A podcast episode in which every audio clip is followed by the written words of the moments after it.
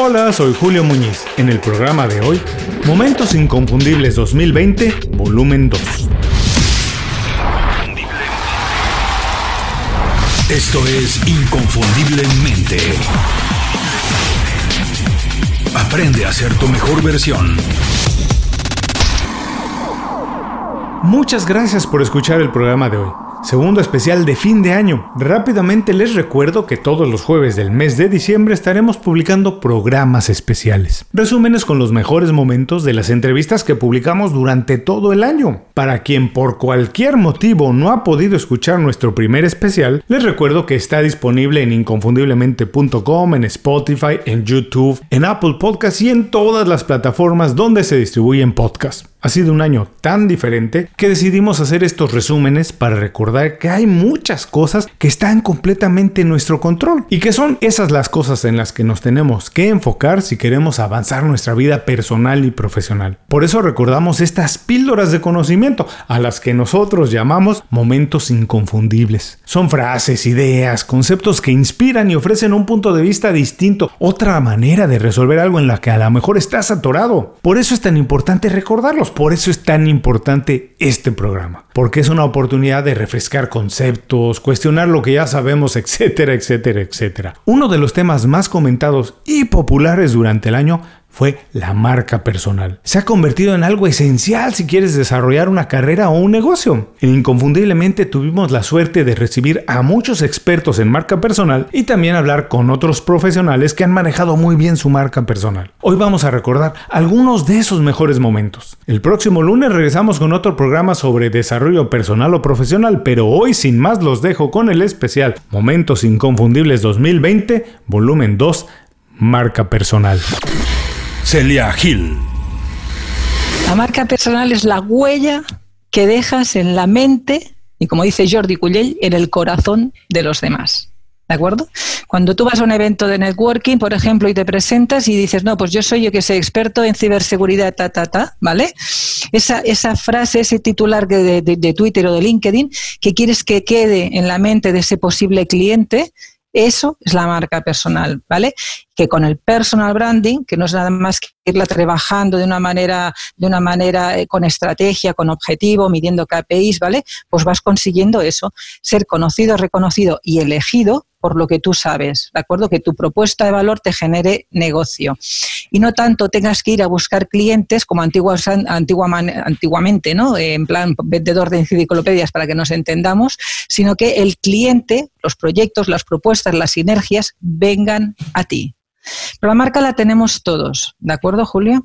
Todos. Lo único es que el, coger conciencia de que es interesante trabajarla proactivamente, pues obtienes mejores resultados. Es como que cogieras las riendas de ese caballo mm. y a partir de ahí, hacia dónde quiero ir, a corto, medio, largo plazo, por lo tanto, eh, en qué eventos tengo que estar físicos, qué conferencias, en qué radios, qué artículos, qué redes sociales, con qué contenido, para ir quedando en la mente de mi target como quiero ser eh, eh, reconocido. ¿Me explico? O sea, es poner estrategia y objetivo, nada más. Pero la, la marca la tenemos todos, lo que si no la trabajas, pues es la que los demás te trabajen. Marcelo Gordín. A ver, vamos a separar dos planos. El, uno, el plano personal, vos podés vivir con dolor de espalda, con dolor de cintura, dolor de rodilla, o podés vivir sin, eh, con, problemas de amor eh, que estás mal con tu pareja o estás peleado, o podés tener eh, eh, problemas con un hijo, con amigos. Es decir, uno puede o puede vivir sin espiritualidad. Hay muchísima gente que no tiene una vida espiritual. ¿bien? y también hay mucha gente que no lee, que no estudia, que no escribe. Se puede vivir con eso. Y uno, digamos, puede vivir y no está mal porque vive bien, pero se podría vivir mejor. ¿Está bien? Entonces, yo creo que en la medida que estos cuatro puntos no, no, mira, hay un autor que se llama Stephen Covey, que es este, muy conocido, que habla sobre el equilibrio en este, estos cuatro puntos. Él habla de la dimensión física, de la dimensión mental, espiritual y dimensión social, pero básicamente es lo mismo.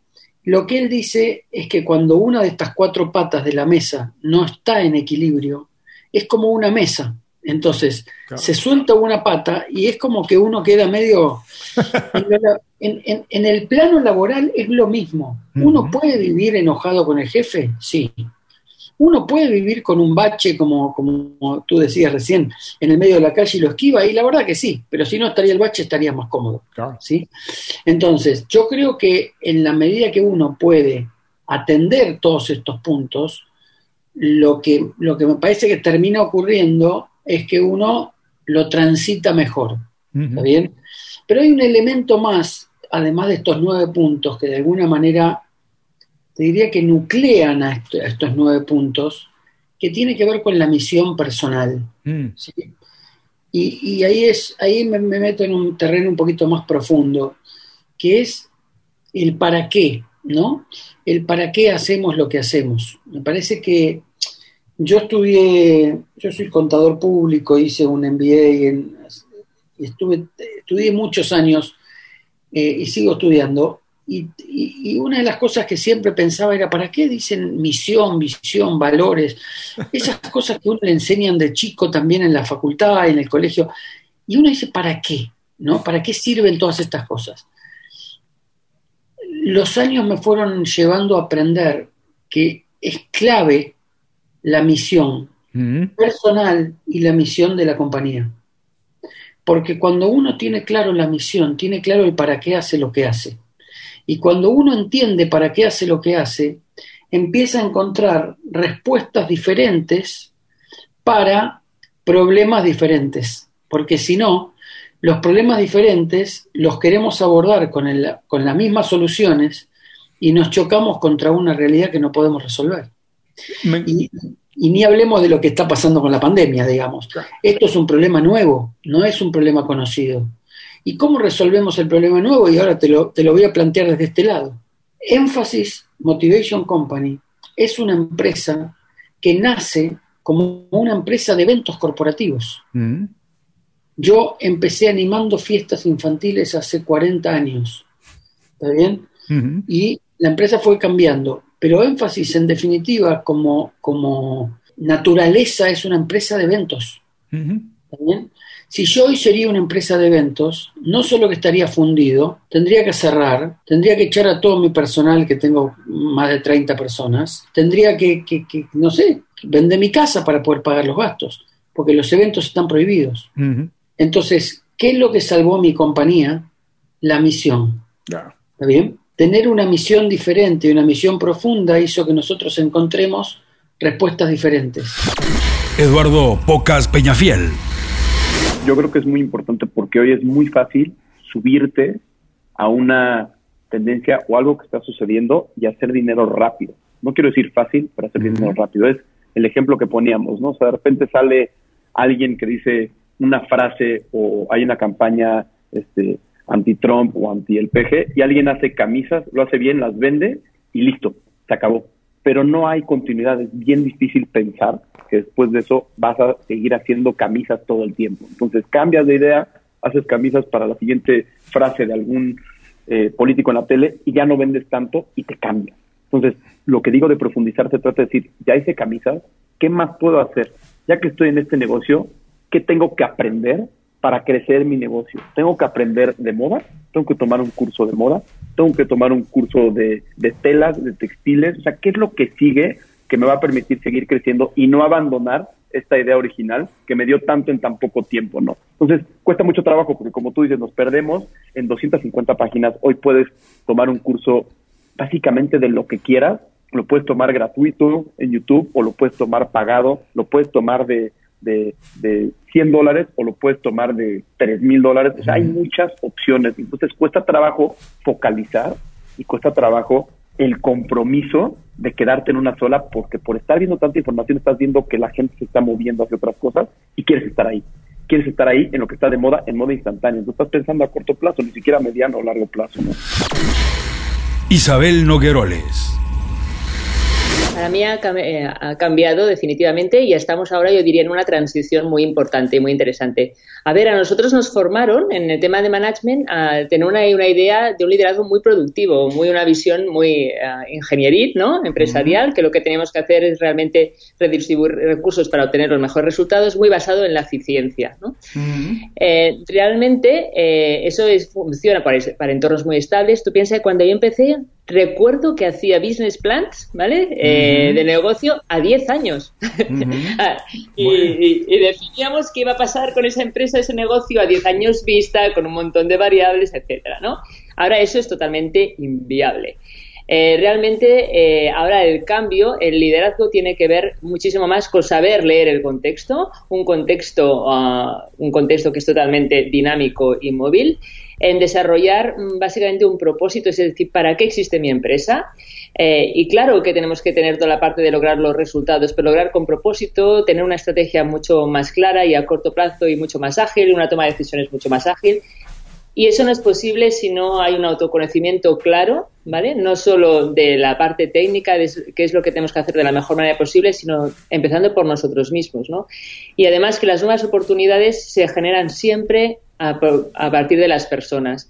Por tanto, una parte de cómo colaborar, cómo ayudar a otras personas a que se desarrollen. Crear líderes de líderes es una parte indispensable de, esta parte y también eso, crear un ecosistema. Antes podíamos pensar, trabajo desde mi empresa y estoy mucho más, un mundo mucho más endogámico. Ahora el mundo es mucho más holístico y realmente la colaboración, para mí, el futuro es, eh, las nuevas oportunidades vienen de la colaboración y, ahí hay que desarrollar esas competencias de forma muy creativa. El liderazgo en este siglo es un liderazgo creativo, no es un liderazgo simplemente de la eficiencia, sino que es un liderazgo creativo.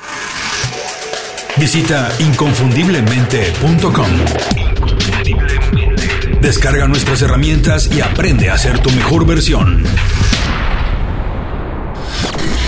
Neus Arqués Mira, eh, Julio, una de, las, de las tesis que, que, he defendido ya desde que publiqué Tú qué marca eres y en todos los libros posteriores es esta. Tú eres responsable de tu talento y de tu marca con independencia de tu situación contractual. Es decir, en mi modelo los funcionarios tienen marca personal, las personas que trabajan para una empresa tienen marca personal y los autónomos obviamente tienen, tenemos marca personal. ¿Cuál es la diferencia? La diferencia es que a mí me pagas por proyecto y a una persona que trabaja en una empresa se le paga mediante una nómina. Es decir, lo que cambia es el modo de pago, pero el hecho de que esa persona tiene un talento está ahí y lo que ha hecho es escoger la manera de comercializarlo y decidido comercializarlo poniéndolo al servicio de una empresa. Pero, pero, es muy importante que esa persona, aunque trabaje para una empresa, mantenga su propia marca, porque si no lo que puede suceder es que la empresa, y lo hemos visto ahora lamentablemente con todo el tema de la pandemia, cierre o haga una reducción de plantilla y resulta que tú te quedas en la calle y sin marca porque toda la vida te habías amparado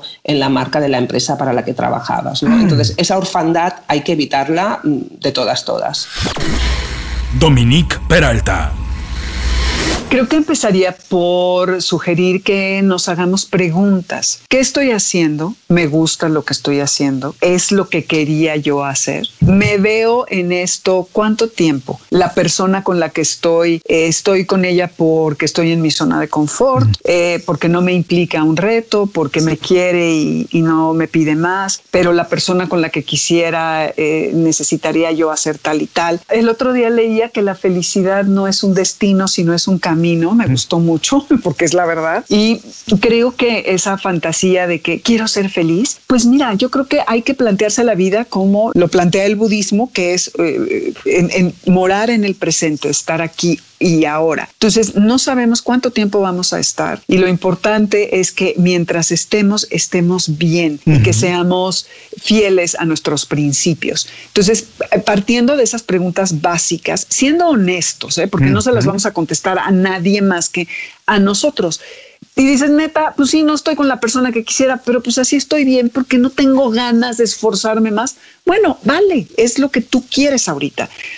Eh, pero, pero que estemos conscientes y asumamos la responsabilidad que conlleva esas decisiones que nosotros hemos tomado y que en un futuro no digamos, ay, es que la vida, no, no, la vida la fui decidiendo yo. Hay personas a las que no se les da la elección sino que las circunstancias los van llevando a, arrinconarlos, a, situaciones como más complejas que a veces están fuera de su control. Pero cuando podemos escoger, cuando tenemos el libre albedrío, pues que lo hagamos de la manera más honesta, aunque no estemos en donde tenemos que estar, porque no, no está mal estar mal y decir que estoy mal. Eh, justo acabo de leer, eh, lo puse el otro día en Twitter, un breve artículo en el Washington Post que decía que ahorita en la pandemia había quien había decidido que este era un momento para que fuéramos todos mejores, para aprender idiomas, para aprender un instrumento, para aprender a cocinar, para eh, limpiar la casa, todo, y que no, nadie dijo que este tiempo tiene, tenemos que ser mejores. Hay que decir las cosas están mal, esto está mal, yo estoy mal, estoy perdiendo el trabajo, gano menos dinero, ¿qué voy a hacer? Tengo deudas. Porque si no, simple, y decir, bueno, todo va a estar bien, todo va a estar bien. Claro que hay que pensar en que las cosas se van a resolver. No obstante, primero hay que enfrentar la situación por la que estamos pasando y ver y asumir la dificultad por la que atravesamos y, entender cómo vamos a trazar el mapa para poder llegar de la mejor manera a su conclusión, cualquiera que ésta sea, esperando que el final sea feliz pero sí es bien importante que nos demos chance, pero que sí seamos honestos. Y otra cosa que creo que es muy útil es relatarnos a nosotros mismos. Si tienen el tiempo, si les gusta, hacer un diario, aunque sea un diario de palabras, notas de voz eh, o una libretita. Y es bien interesante ver cómo progresa o se estanca uno, porque también a veces somos monotemáticos en, el amor de mi vida que no me hace caso, en que nadie me quiere, en que nadie me contrata, en que soy un fracaso, en que, uff, soy la última Coca-Cola del mundo, en fin. Entonces, es, es muy padre poder llevar un diario para ir entendiendo cómo es nuestro proceso. Y tampoco te tienes que sentar horas, ni tienes que ser Hemingway, ni mucho, ni mucho menos. Simplemente relatarte. Y eso creo que es eh, si no estás en terapia o aunque lo estés, es un momento que te dedicas a ti, eh, hijo, que luego te sientas y dices, ¿qué escribo? No, porque no sé, eh, a veces la importancia personal es como que dices, hay alguien va a encontrar esto algún día y pues qué va a pensar, no sé, pasan muchas cosas, pero tratar de ser lo más honestos y decir, bueno, hoy avancé, hoy no, y hoy siento tal y creo que, ¿no? Y vas viendo cómo cómo vas desarrollando eh, tu progreso, eh, si es que lo hay y si no, pues también abrazar esa parte y decir, bueno, estoy estancado, pero no pasa nada, eh, voy a continuar y, vamos a ver cómo se va a ir desarrollando. Y aquí la cuestión es estar todos los días en la lucha, lo mejor que se pueda, asumiendo las dificultades, los retos y buscando cómo sortearlos. Y también creo que otra parte muy importante sería confiar en nosotros, en nuestro proceso. Y que si no somos fieles, entonces es cuando podemos realmente eh, saber que vamos a ir por el camino correcto. No hacer lo que los otros creen que es bueno para nosotros, sino que nosotros hagamos lo que nosotros creemos que es bien, está bien para nosotros. Como mi mamá siempre me decía desde chica, Ay, mijita, nadie experimenta en cabeza ajena, es un dicho muy conocido y a, veces me costaba trabajo, pero cada día lo entiendo mejor. Por más que le digas al niño, te vas a caer, te vas a quemar, si no, si no mete el dedo al fuego y se quema, no lo va a entender. Si no te eh, expones a que el novio fulano de tal te rompa el corazón, no vas a entender que ese tipo de relaciones no son eh, eh, con, eh, contenedoras no, no te van a ayudar a crecer. Entonces, tenemos que nosotros mismos eh, comprobar las cosas ¿no? en, en la práctica. Ana Asensio. Claro Claro que es muy positivo porque cuando tú vas hacia atrás y vas para hacer reflexión, para aprender, para evaluar, para mirar, también a veces para coger referencia. Hay veces que en el presente estamos muy perdidos y necesitas irte atrás para decir, oye, que yo he hecho muchas cosas en mi vida, que yo soy muy grande. O sea, mm, muchas veces en el presente tampoco nos instalamos como una figura poderosa. Entonces, mirar hacia atrás siempre para ayudarte. Siempre, yo cuando yo digo que mirar hacia atrás puede tener su asterisco, es porque si tú quieres volver atrás a ese estado, por ejemplo, imagínate que yo dijera, es que soy muy desgraciada porque yo necesito volver a vivir como si tuviera 20 años.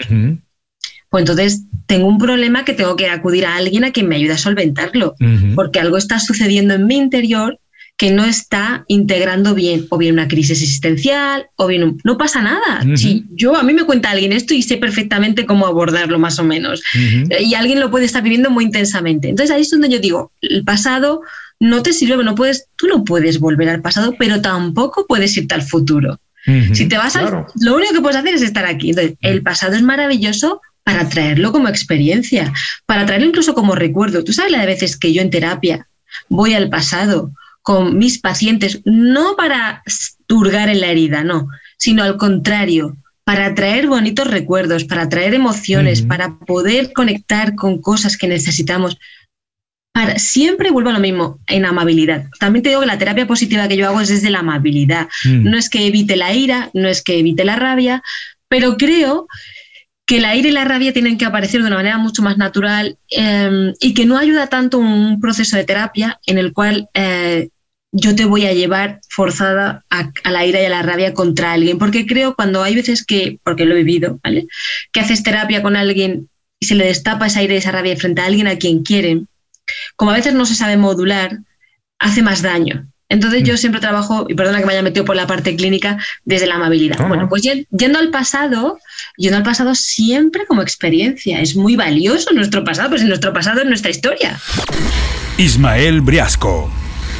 Eh, a ver, Estamos viviendo en, una era en donde se está hablando esto de la educación continua, ¿no? Ya tenemos que eliminar de nuestras cabezas la idea de hago una carrera, la termino y ya está, soy abogado, soy contador, soy. Ya está, eso, eso perdiste. O sea, si esa es tu mentalidad, sabés desde el día de hoy que perdiste no podés pensar de esa manera. El abogado tiene que el día de mañana especializarse en programación, seguramente porque va a ser reemplazado por inteligencia artificial y su mayor este, labor no va a tener que ver con este, lo que aprendió en la facultad, sino cómo este, sacarle mejor provecho a esa inteligencia artificial, probablemente. Este, el cirujano, de hecho lo vimos hace poquito con Elon Musk cuando presentó este robot que te abre el cerebro, te opera 100% sin, eh, sin que intervenga un ser humano en esa operación. Eso ya existe, no estamos hablando de futuro, es una realidad. Y eso también tiene que ver con esta exponencialidad en la que estamos viviendo. ya pasamos la curva de exponencialidad, estamos ya en la parte que sube entonces, la velocidad de innovación es tan grande que cualquier futurología que hagamos nos vamos a equivocar. Es, la realidad. O sea, nadie se hubiera imaginado eh, hace cinco años atrás que hoy podemos crear avatares 100% eh, hechos por computadora que no podés distinguirlo de un ser humano real. Y que hablan con la voz de un ser humano real. De hecho, me, hice un videíto el otro día con una plataforma que salió hace menos de un mes y lo presenté en una charla y la gente se quedó así, no podía creer que eso no era una persona.